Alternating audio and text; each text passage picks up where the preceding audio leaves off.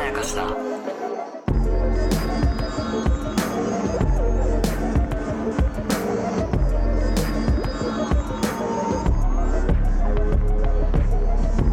大島康之です高野湊です。無限まやかしとは映画やドラマや漫画や小説などのフィクションすなわちまやかしを無限に貪り続けている私たち2人がそれらの感想や考察を述べていくラジオでございます今回フィクションじゃないかもしれないフィクションじゃない。リアルリアルドキュメンタリーってことですかいやーリアルリリアル ちょっとその差がわかんないけど、な、なんですかなんですか知らないですか知らなネい知らない。ットフリックスではリアルが今やってるんですよい。リアルがやってる。ちょっとあの井上武彦先生のリアルがやってるみたいになっちゃうから 俺筋今ちょっと反応しちゃったけややこしど。いけどあの「愛の里」というですね愛の里。恋愛観察バラエティがあの、あれは恋愛観察バラエティなんだ。はい僕何も知らない。愛の里っていうタイトルだけ知ってて。なんかね、宣伝がこう、ツイッターとかで、あそう宣そうそう伝ツイートみたいなのだけ回ってくると思いますけど来る、さすがに説明不足っていうね。 そうなのわけわかんないでしょ、あれだけい見や、てわも。けわかんないけど、まあ、でも、まあ、恋愛リアリティショーなのかなって思っちゃった。そうですね。んまあ、愛のってついてるんで、はいはいはいまあ、愛のりっぽいなと思わせるところあると思うんですけど、はいまあ、愛のりのスタッフが集結して、あえー恋愛番組を作ってるんですけど、あ。だから、愛の里なそのうなんですよ。でも、あれ、音読みで愛のりって読めちゃうから、める読めなん。か非公式のパクリなのかなっていう感じもちょっとしちゃう か ら、ややこしいですよね、いろいろ。でも、公式のセルフパロディなんだ。 そうです。ああ、そうなそうるそほうど。そう。へで、えまあ、多分いろいろ事情はあったと思うんですあよ。ー相乗りもいろいろ、えー地上波放送を終えてからもはいはいは、い形を変えて、ネットフリックスオリジナルでやってたりとか、はいいはいはい。ろいろやってたんですけど、やっぱりコロナ禍でうんどうしようかと。はいはいはで、まあ、あの、ネットフリックスのリアリティショーで最悪なこともまああったわけですい。よ、実まあ際。ね、そりゃねで、。まあ、そこでの僕の立場を、まあ、一応言っとくと、はいはいはいあの、僕はリアリティショーそのものが最悪だという、えー議論が、すごく雑な議論が巻き起こりましたあが、あ、ある。そんなこと言うと、M1 もイッテ Q もリアリティショーなんで、おお。ねその通りだ。で、狼ちゃんとか別に僕悪いと思わないんですよ。なるほど。で、バチェラーとかみんな楽しそうにやってるじゃないですか。あ特にあの番組の、えーとある時期からの、えー演出方法とかあ。が、はいはえーい。過剰な方に寄っていっていたということだけが特に問題なのだと思っていて、ああ。恋愛リアリティショーそのものを出演者のメンタルケアとかうん映り方を気にしてやるのであれば僕はいいと思っている立場です、まず、ねあ。いや、非常に明快だと思う。うん本当に、あの、0か100かっていう話じゃないっていう。じゃないです。ほとんどの、ええもう、ほとんどのバラエティ番組はリアリティショーですからね、まずいねや。っていう極論もまあ、本当そうですねまず成立しちゃうし、まあリアルに見せてるっていうところうもあるんだけど、うまあ別に今回の僕は愛の里をやることは問題ないと思っうてんます。なるほまど、ずねなるほど、なるほど。で、それにもまあいろいろ理由がありまして、はい、んどんな人たちが出てるか知ってますか何も知らない。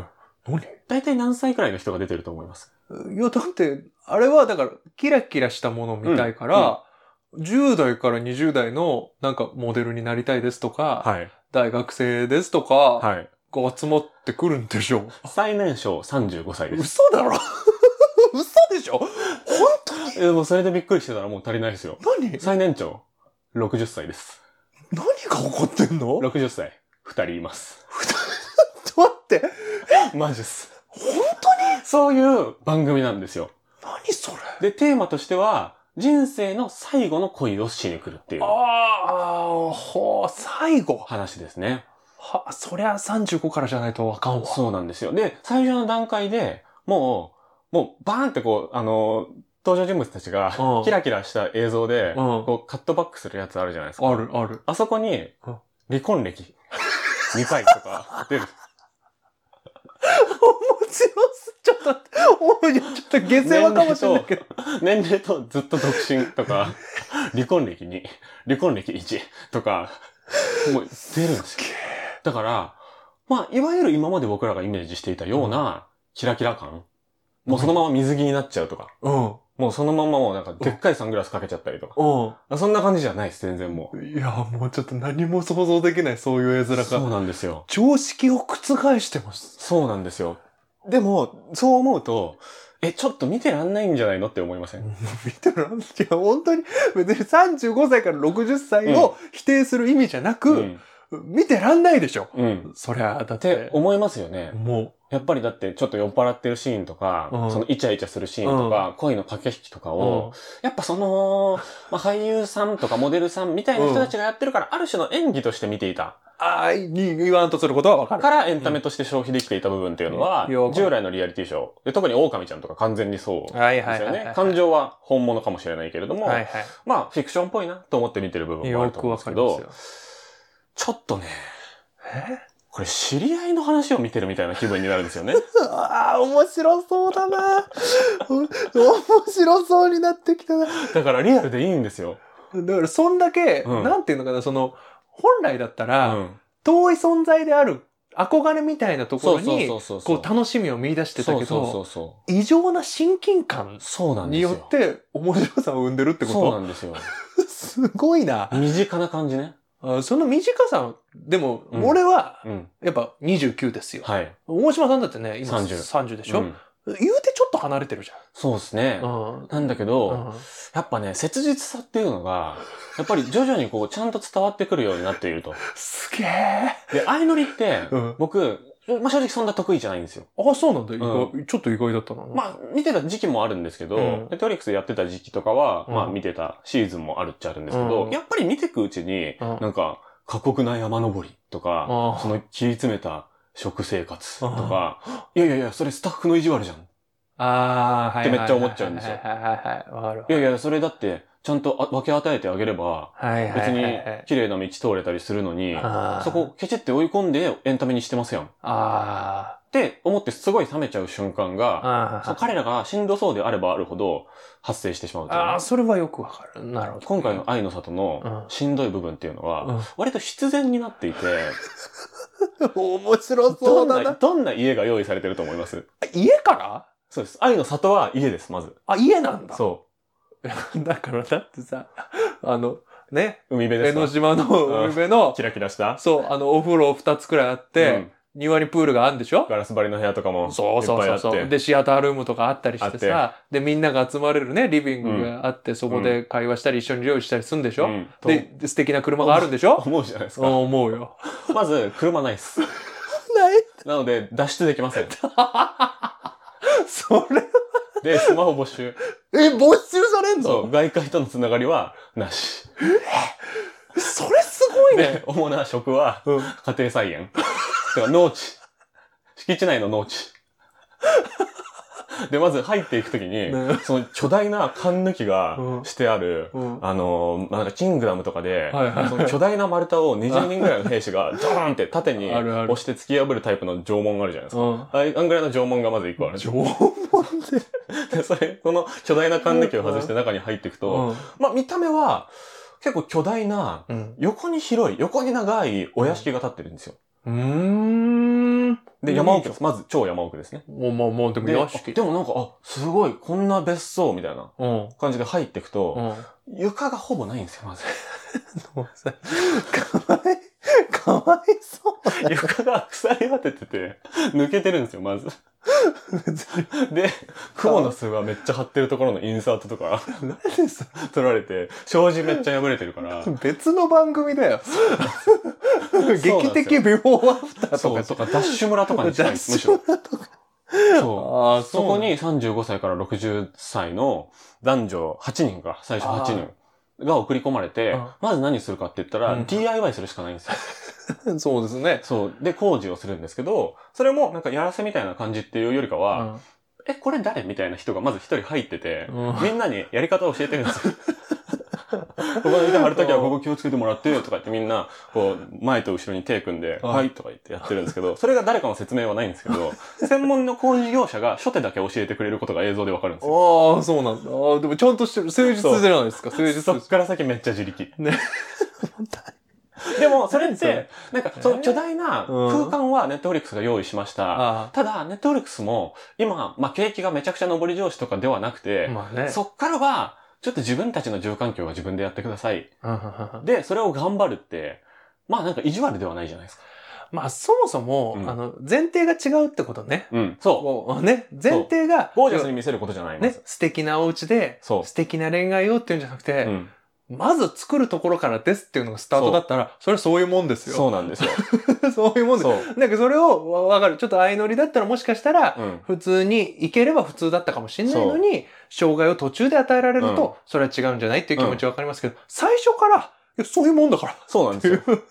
すごい番組だな。用意できた最大のセッティングがそれだと考えると、うんそこから先自分たちで自給自足するっていうのはある程度大人だったらやってね、あ、そうですかっていう感じまあでまあ違和感あんまないんですよ。意まあ外にまあまあまっていうのと、人生最後の恋愛をしに来たっあ。ていう設定なんですけうど、ん中には、いや、私は恋愛しに来たんじゃない。えそのパートナーを見つけに来たんだっていう、ああ。そのチュンチュンする相手じゃなく て、一緒に年取っておむつ変えるところまでできる人を見つけに来たんです、みたいな、いやーすごい現実的なこと言う人とかも出てくるんですよ。っすごいね。てなった時に、うんやんなきゃいけない住環境の整備、一緒に向き合えない人無理じゃないですか。すごい合理的だ。でしょめちゃくちゃなんかロジックが通ってる。そうなんですよ。おーすだかごいらな。見てて気持ち悪いところとか、作り手の都合っぽいところが、実は今までの恋愛リアリティショーの中で極端に少ない。結構、うんこれはか全体知らない勝手な印象ですけど、はいはいはいはいもしかしたら、出てる人に一番寄り添ってるかもしれない。それはね、そうかもしれない。なんかこう、ほら、おオタクの婚活とかあるじゃないですか。なんかか例えば同じ属性の人同士で、カテゴライズしてね。そうそう、集まった方がいいんじゃないですか、とか、あと、最近だとね、えっとね、脱出ゲーム合コンっていうのがあるんですよ。はいはいはいはいはいはい。脱出ゲーム合コンってその脱出ゲーム好きな人と集まって、はいはいで、好きなことを同じようにできるし、うんしかも、一緒にこう、共通のそ目的というかう、。そうそう、課題を乗り越えるっていうのって、あ、普通に無作為な人同士で集められるよりも、うんただ飲んで雑談するよりね。そうそうそうそう。ただアミューズメントするよりね。そうそうそう。困難を一緒に乗り越えるっていうのは、そうそうそうそ相手との相性とか適性が分かりやすいっていうこともまう。ああうるんとう思う。んうんうん、わかる。そう。で、やっていく中で、うんその障子貼ったりとか、うん壁塗ったりとか全部やんなきゃいけないわけですよ。あで、一人で作業するとやっぱ孤独じゃないですか。 孤独孤独。自然と、こう、ペアペアペアになってくるんですよ。うわーいやーね、本人たちも最後の恋というか、そうパートナーを探しに来てるわけだしから。、一日も早くう、んちゃんとしたとこで寝たいっていう気持ちもあるじゃないですか。うんめっちゃあるよ。そうりゃんだからあるよもう、真面目なんですよ。サボる人とかいないんですよ、基本。すごいな、それ。でもその中で、やっぱりどうしてもこう、力仕事メインのことと、うん。まあ、ちょっとその、繊細なう、ん。綺麗なことメインうんっていうことで考えると、こう男女でなんとなくこう、一緒に、うん。ワンペアみたいなのができてくことに、なんか一個一個の作業の合理性もぼんやり浮かび上がってくるところがちょっとなあんるですよほどね。で、なんかそれを、こうやっていくうちに、意外な、こう、バックボーンというか、えこう、ミステリー的なところもありまして。何それ。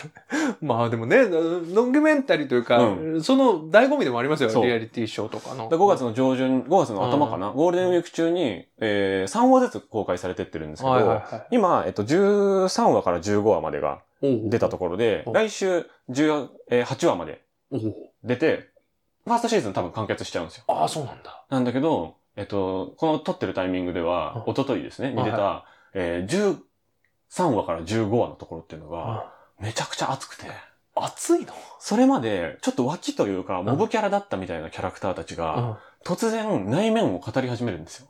へえ。で、なぜこの恋に、なんかもう超出来上がってるカップルみたいな。うん。なのに、全然、その告白とか、し始めないみたいな。えちょ、ちょっと待って、確あかの、にね前前提から行くんだけはいはどい、はいはいえ、そんなくっつくあ、そうです。あの、恋愛爆速です。すみま せん。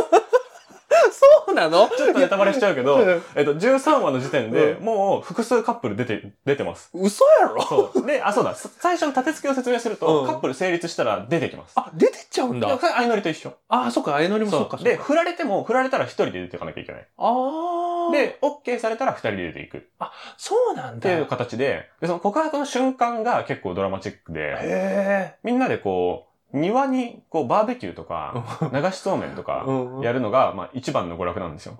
一番の最大にして最高の娯楽なんすでごすいよ。原始的でいい ですね。主に昼になるんですけど。ああいうね。いや、いいじゃないで、ですそか。の時に、一人、まあ、告白するって心に決めたうんキャラクターがうん、いなくなるんですよ。パッてその輪からいなくなるんですよ。みんなからバレないように。おお、そうなので、そのお屋敷の裏にう、んちょっとこんもり小高くなってるところがあって、そこに鐘が吊る下がってるんですよ、ベルが。ああ、ベル。うんうん。で、それを、そのパッて一人でいなくなって、そこに、ターって走ってってうん、カランカランカランカランカランカランって、その森全体に響き渡るくらいの、そもそも森か。そうそこ森の中だからね。鳴らすんですよ。ああ、鳴らしつんで、だ。流しそうめんとかしてた、うん。他の7人が、え、あえ、あ、誰え、誰ってその場にいる人たちを数えるんですよ。は誰々ちゃんいないうん。誰々ちゃんだー誰々ちゃんが告白するんだってことは、うん。誰々さんだって、もう、その時点でワンペアで大体一緒にいる から、誰に告るかわかるんですよ。なんだよ、それ。そこがドキドキするところ だそう、だよからそこを一個省かれてる んですよ。それは、でもそれは、見てて気持ちいいのね。気持ちいいです。うん見てて気持ちいい。その瞬間の、こう、みんなの目の泳ぎ方とか、うんえ、え、え、あみたいになって、で、その瞬間にそこにいない人との別れはもう確定するんですよ、要は。ああ、ちょっと、ああ、そうなんだ。切ないな。う。そう、あの、告白成功しても失敗しても、どっちにしろ、翌日には出ていかなきゃいけないんですよ。ああ、そうなんだ。だから、例えばじゃあ、あ、女子が一人いないってなったら、女子同士の親友だった人が、あーあーって言ってもうベル泣いた数秒後に泣いて、泣き始めたりするんですよ。そっちにドラマがあるんだ。それもある。いいなそうぁ ちょいいとこ言っちゃったそう。いいそれはいい。で、告白します。あーで、翌日までに必ず答えを決めて、うんその告白された側が翌日の朝に答えを言う。なるほど。で、一緒に出ていくかどうかっていうのがああるんですけーど、で、新しい人はその後、随時そうです。あ、あ随時補充。随時勝手に。にその缶抜きを外して入ってきます。あ、勝手に。でもみんなが農作業とか工事してる間に入ってくるんで、本当になんかもう時代劇とかで、その無法者が村にやってくる時あるじゃないですか。流れもんが。そう。まあ、チキングダムとかでもあるけど、畑作業してる時に、なんだあいつはみたいな、よそ者がみたいな感じの遠くをこう歩いてくる。で、お願いしますとかいう感じなんですけなど。るほどで、もうそれを繰り返していってめて。ちゃくちゃメンバー入れ替わってます。もう13週だけで。ああ、入れ替わった上での。そう。で、、うん。最初から、うんなんかいるけど、うんでもここ出来上がってるじゃん。おうみたいな人たちが、どっちも国んない人たちがちょっといるんですよ。えーで、それがなんでなのかっていうことが、え13話で、双方からうん。視聴者に告白されるんですよ。おーで、それはもはやね、個人と個人の話ではなく、そのリアリティショー、恋愛リアリティショーとかって僕極端に個人の話をしてきたと思うんですよ。うん、なんか言ってる気がする。そう、その場での個人の、なんか性格の悪さが出ちゃうとか、あ本当の性格の良さが逆に出るとかあ。って、はいいうはいはい。本当のほん、その人の性格が浮かび上がるみたいな、なんか社会での重要のされ方あを僕極端にされてると思ってきたんですよ、今まで。あ。まあでも正直そういうもんじゃない。で、も人間ってそうじゃなくないですかなになにと。その人を形作った人ってその場にいない誰かじゃないですかああ、うー、おていう面白そっていうう。そうだよねことがね、まあ、4パターン、ここ最近の3話で、突然ババババッと語られまして、で、それってでもやっぱね、これはもうステレオタイプでもあるんだけど、日本人って自己開示めっちゃ下手だなってあいーう感想を僕はすごい持って、あその自分がなぜ恋愛に踏み出せないのかとか、自分がなぜここに来たのかっていうことを語るときに、泣いちゃったりとか、うまく言葉を選べなかったりとか、あ。うん。スムーズに語れてる人たちでも、それを語るのに何ヶ月もかかっちゃってる人とか、沈黙してきてる人とか、本当にやっぱね。ほぼ全員不器用なんですけど、うんてかあの人ってう、ん。思った以上に自分のことわからないし、そう。自分のことそんなに考える余裕ないもで、うんその社会からスマホを没収されて隔絶された時ん。に、うん。自分と向き合って、うん。なんとなく応募したつもりでも、本当は自分の中に深い動機があったことに気づいたりとかも多分あるんですよ。順番としてはきっと。すごいな。しかもそれうはん、 35から60そう歳の人じゃないとダメだ。う。そう。18区の子が言ってん。うも、ん。うーん、一時の気の迷いかなって思っちゃうようなことが、あもう人生を、こう、後ろから逆算するような考え方をしてて叱るべき人たちあ。がその話をしてるとう、ん。やっぱりね、知らない人でも知らねえよって思えない。すごい面白そうそうなんですよ。